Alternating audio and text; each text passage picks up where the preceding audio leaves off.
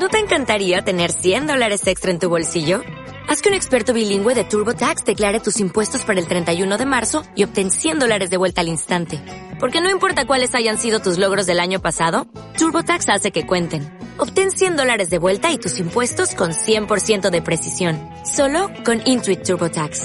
Debes declarar para el 31 de marzo. Crédito solo aplicable al costo de la presentación federal con TurboTax Full Service. Oferta sujeta a cambios o cancelación en cualquier momento.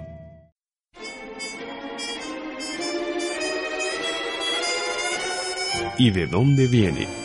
La palabra croissant, el nombre de sal, la expresión lágrima. Todo tiene su origen y razón de ser. En acústica, emisora digital de la Universidad de AFIT. ¿Y de dónde viene el uso de utilizar el color rojo y verde en los semáforos? La palabra semáforo tiene origen griego, viene de sema, señal, y forus, es decir, lleva señales. Podría considerarse el primer semáforo a las luces instaladas afuera del Parlamento británico de Westminster, las cuales fueron obra del ingeniero Knight, quien era especialista en señales para ferrocarriles y solo utilizaba luces de gas rojas y verdes por las noches. Dichas luces empezaron a funcionar el 10 de diciembre de 1868. Se utiliza el rojo porque representa en la naturaleza un color de aviso, de alarma o peligro de las que se sirven los animales para ahuyentar a sus enemigos. Ese color tiene el mismo significado para los seres humanos.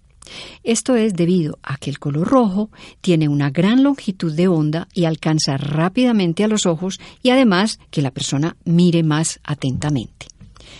El mayor contraste con el rojo es el color verde y además son colores complementarios, ya que en la paleta de colores están frente a frente uno del otro.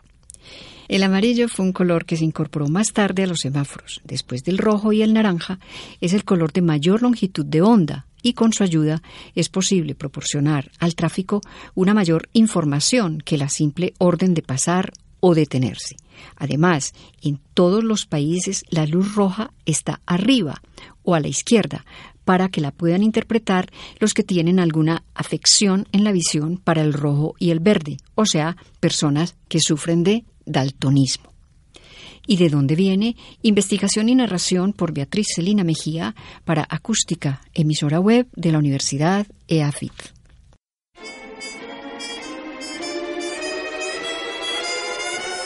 ¿Y de dónde viene?